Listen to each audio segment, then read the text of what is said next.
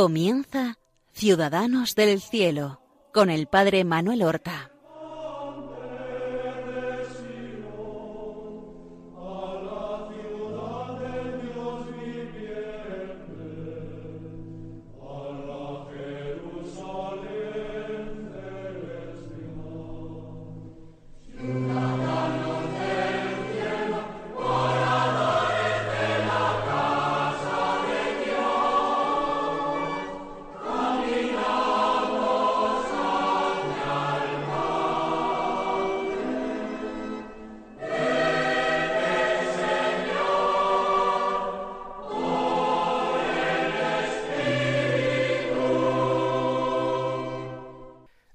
Buenos días, queridos hermanos. Damos comienzo en este momento a una nueva edición del programa Ciudadanos del Cielo. Vamos a seguir glosando la figura cercana de Papa San Juan XXIII, un papa de la segunda mitad del siglo XX, un papa extraordinariamente cercano, un papa que fue elegido con setenta y siete años, a una edad en que muchos no lo consideraban un candidato ni favorito, ni siquiera idóneo para ocupar la silla de San Pedro.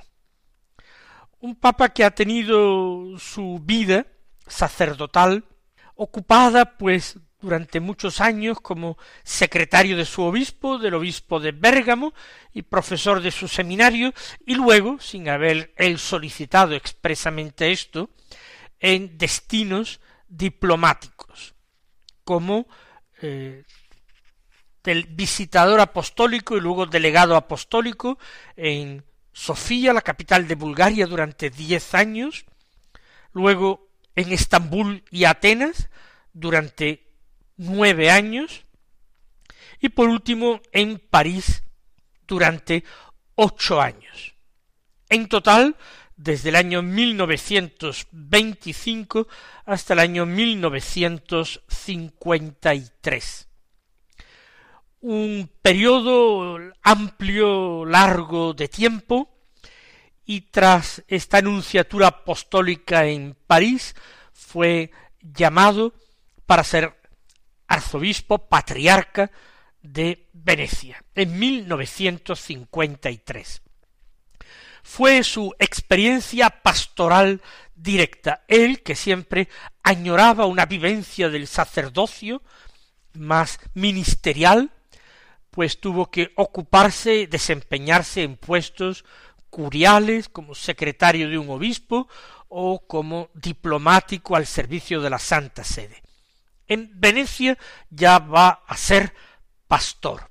Va a ser pastor y él llega, a pesar de ser un hombre mayor, llega con setenta y dos años, con el deseo de dejar a un lado todo lo que parezcan honores. De hecho, le escribe al vicario episcopal preparando la ceremonia de la toma de posesión, le escribe sugiriendo que se aligere todo el protocolo, aunque él está dispuesto a aceptar lo que su vicario general disponga.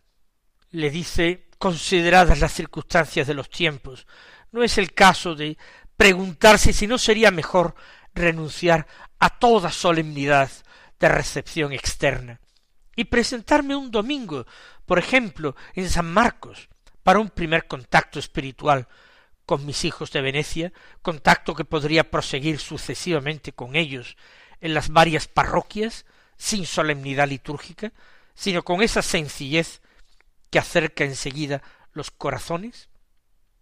Se hace una pregunta, pero añade la verdad es que no me atrevo a juzgar al respecto. Me remito por completo al deseo que me fuese expresado por quienes están en condiciones de conocer el tema mejor que yo. Extraordinaria humildad. Él no quiere ser un innovador, no quiere hacer gestos que le atraigan aplausos. Él se somete al vicario general de Venecia, antes de llegar, un simple sacerdote, él que es obispo y que está preconizado como patriarca. Una humildad que no busca, como digo, el aplauso, no busca la foto, sino que busca hacer la voluntad de Dios. Busca servir. No entiende el, el arzobispado, el patriarcado de Venecia como una dignidad, sino como un servicio y un servicio crucificante. También en Venecia, dada su edad, le vienen pensamientos de su muerte ya cercana. Él celebra en Venecia sus cincuenta años como sacerdote. Escribe en el diario del alma siendo patriarca de Venecia. A veces el pensamiento del poco tiempo que me queda de vida amenazaría con ralentizar mi entusiasmo. Con la ayuda del Señor no lo conseguirá. No temo la muerte, no rehuso vivir. La voluntad del Señor sigue siendo siempre mi paz. El arco de mi humilde vida, demasiado honrada, mucho más de lo que hubiera merecido por parte de la Santa Sede, desde mi pueblo natal se pliega hacia las cúpulas y pináculos de San Marcos. Quiero introducir en mi testamento el ruego de que se me reserve un nicho en la cripta de la Basílica de San Marcos, junto a la tumba del evangelista, que se ha vuelto ya tan querido y familiar tanto a mi espíritu como a mi oración. Por supuesto, este deseo que introduce en su testamento no será jamás cumplido porque morirá siendo sumo pontífice.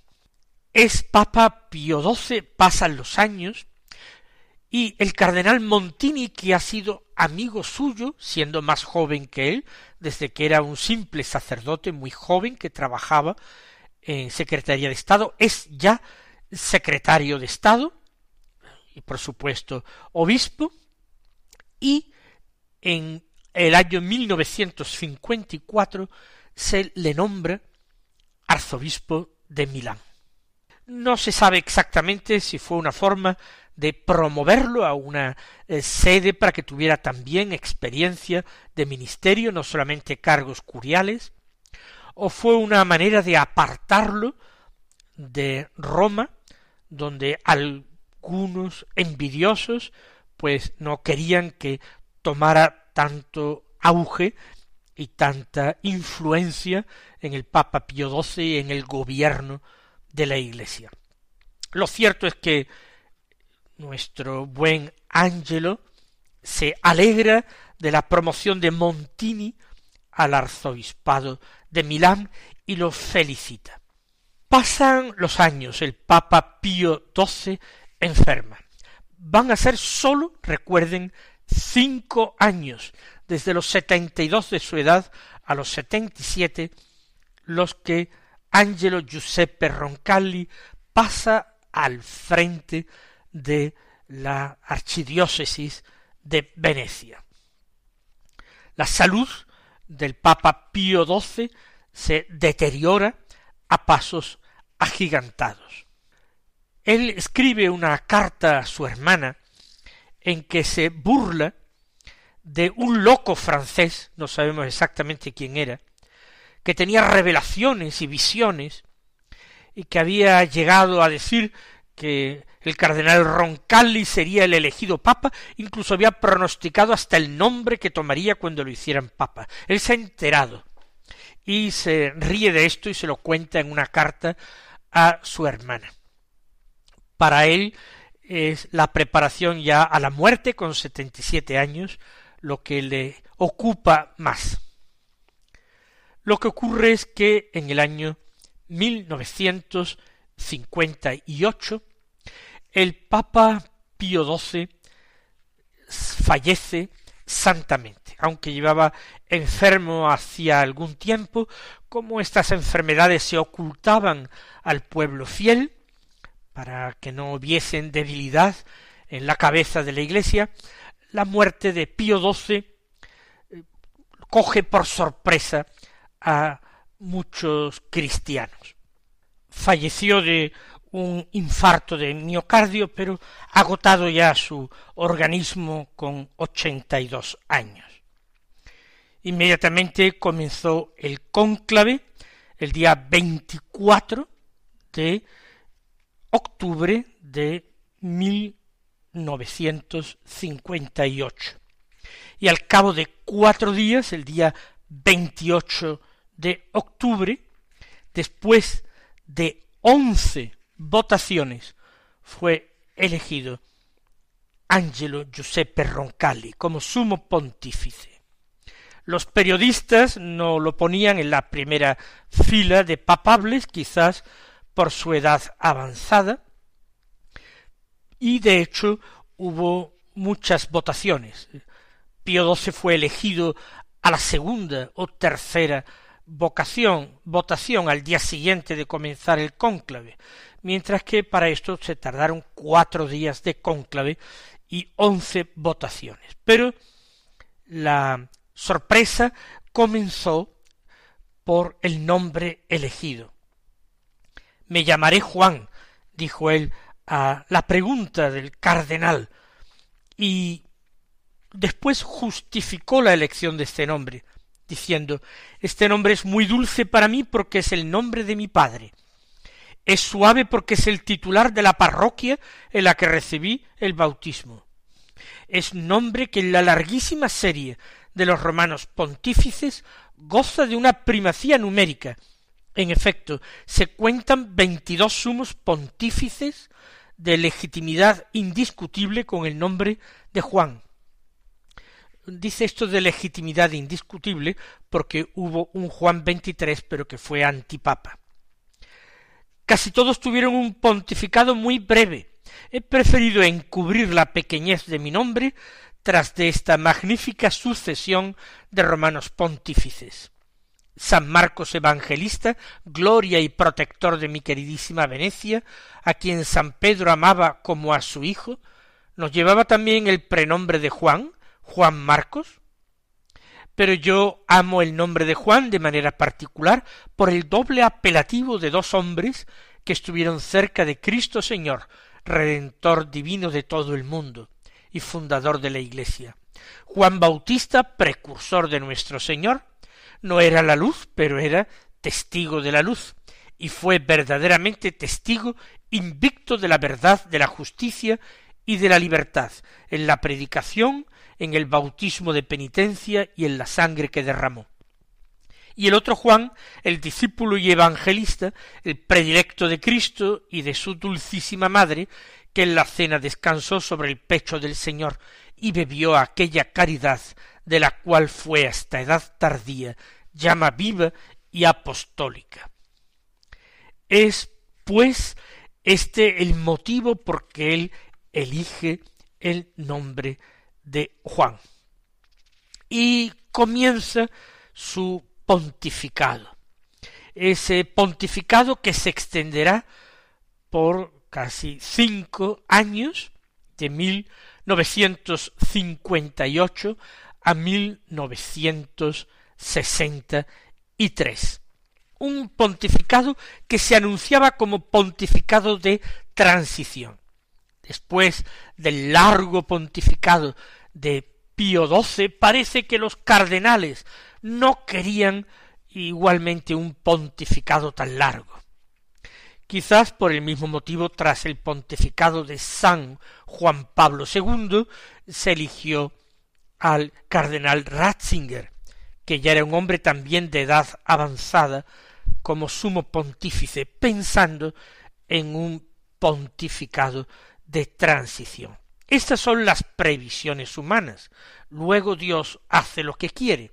Y el caso es que el Papa Juan XXIII va a convocar un concilio ecuménico en la Iglesia, algo que no ocurría desde hacía un siglo, cuando de una forma precipitada, con una terminación casi fallida, se celebró el concilio Vaticano I. Pues bien, el convoca un nuevo concilio, del que empieza a hablar poco después del comienzo de su pontificado. Según su secretario personal, Loris Capovilla, el 2 de noviembre, es decir, a los pocos días de su elección, que fue el 28 de octubre, ya le había hablado él personalmente de un concilio. Y luego, el día 21 de noviembre, yendo hacia Castel Gandolfo, volvió a hablarle del tema. Y que antes de Navidad de aquel mismo año 1958 le habló, le habló por tercera vez del tema. Y a él, a Loris Capovilla, le había inquietado porque le parecía que con setenta y siete años no era cuestión de ponerse a preparar un acontecimiento tan importante y tan grave. Un día, una tarde noche, después de rezar juntos el rosario, el Papa Juan le dijo a su secretario todavía no te has desprendido de ti mismo, estás preocupado por quedar bien, y proyectas tu preocupación sobre la persona de tu superior. Sólo después de colocar el propio yo debajo de los pies, consigue un hombre ser totalmente libre. Tú no lo eres todavía. Capovilla, muchas décadas más tarde, treinta años más tarde, escribiría Juan XXIII, era un hombre libre, había colocado ya su yo debajo de sus pies, y lo tenía allí en el momento mismo en que algunos lo aclamaban, otros lo secundaban, otros dudaban de él. El 25 de enero de 1959, cuando no habían transcurrido todavía tres meses desde su elección, en la Basílica de San Pablo Extramuros, donde él asistía a un acto por la clausura del octavario de la unidad de las iglesias, el día de la conversión de San Pablo, sorprendió a la multitud anunciando un concilio ecuménico. Realmente fue una sorpresa para casi todos, no ya sólo para el pueblo fiel que nos imaginaba algo así, sino incluso para muchas personas de iglesia e incluso altos dignatarios de la iglesia a quienes la eh, noticia les tomó de sorpresa absoluta. Serán más de tres años de preparación hasta su inauguración el día 11 de octubre del año 1962. En ese tiempo, en esos tres años en que el concilio va a ser preparado, el Papa llegaría a explicar el motivo de su decisión. En mayo de 1960, el Papa explica que fue una pregunta que se le hizo en una conversación particular, personal, su secretario de Estado, el cardenal Tardini. Habían constatado que el mundo se hallaba envuelto en graves angustias y agitaciones. Y entonces, escribe Juan XXIII, observé entre otras cosas cómo se proclama que se quiere la paz y llegar a acuerdos, pero por desgracia a veces se acaba por agudizar disidencias y acrecentar amenazas. ¿Deberá la navecilla misma de Cristo permanecer a merced de las olas y ser arrastrada a la deriva? ¿O no se espera de ella no sólo una nueva amonestación, sino también la luz de un gran ejemplo? ¿Cuál podría ser esta luz? El interlocutor escuchaba en actitud de reverente respeto y de espera, el cardenal Tardini. A cierto punto me iluminó el espíritu una gran idea, que descubrí precisamente en aquel momento, y acogí con indecible confianza en el divino Maestro. Entonces me vino a los labios una palabra solemne y de compromiso. Mi voz la expresó por primera vez. Un concilio. A decir verdad, enseguida tuve el temor de haber suscitado perplejidades, si no espanto, sin duda debía ahora escuchar un primer inventario de dificultades, sino por otras razones porque el anuncio imprevisto hacía pensar en la natural y larga preparación que tal propósito debía comportar. En cambio, la respuesta no se hizo esperar. Una emoción clara apareció en el rostro del cardenal. Su asentimiento fue inmediato, exultante. Este papa que, recordemos, tenía una eh, larga experiencia diplomática, pensaba que el mejor ejemplo que la Iglesia podía dar al mundo era el ejemplo de diálogo, de sentarse a hablar, para vivir de acuerdo con los tiempos que se estaban presentando, para renovar su cara, su rostro, y presentarlo más hermoso y joven que nunca. Por supuesto, esta semblanza de Juan XXIII no puede ser una semblanza del concilio con sus luces y sus sombras, pero tenemos que mencionarlo ya que se trata de la gran obra del Papa Juan XXIII, este hombre que Dios preparó quizás para introducirnos en la modernidad en la Iglesia el Papa Benedicto XVI habló de la hermenéutica de la continuidad.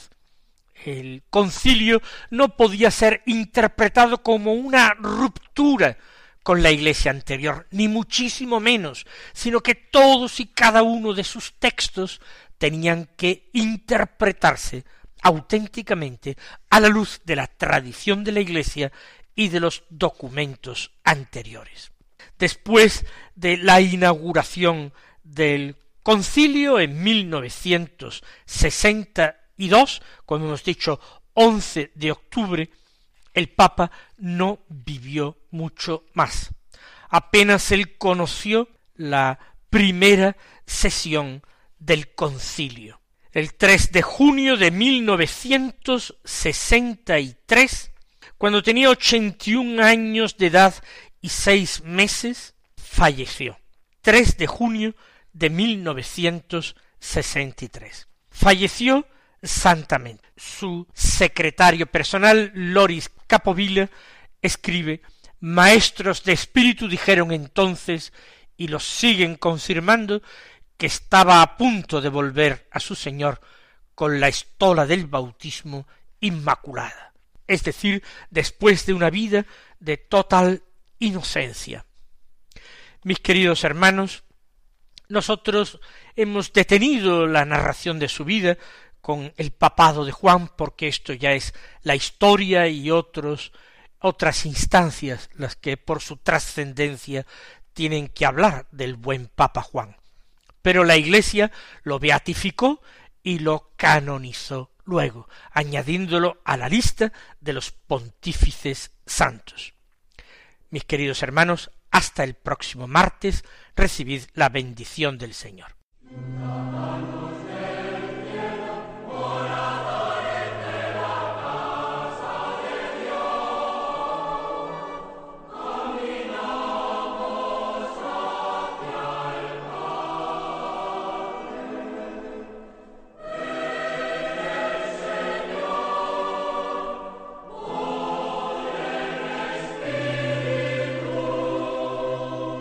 Han escuchado en Radio María Ciudadanos del Cielo con el Padre Manuel Horta.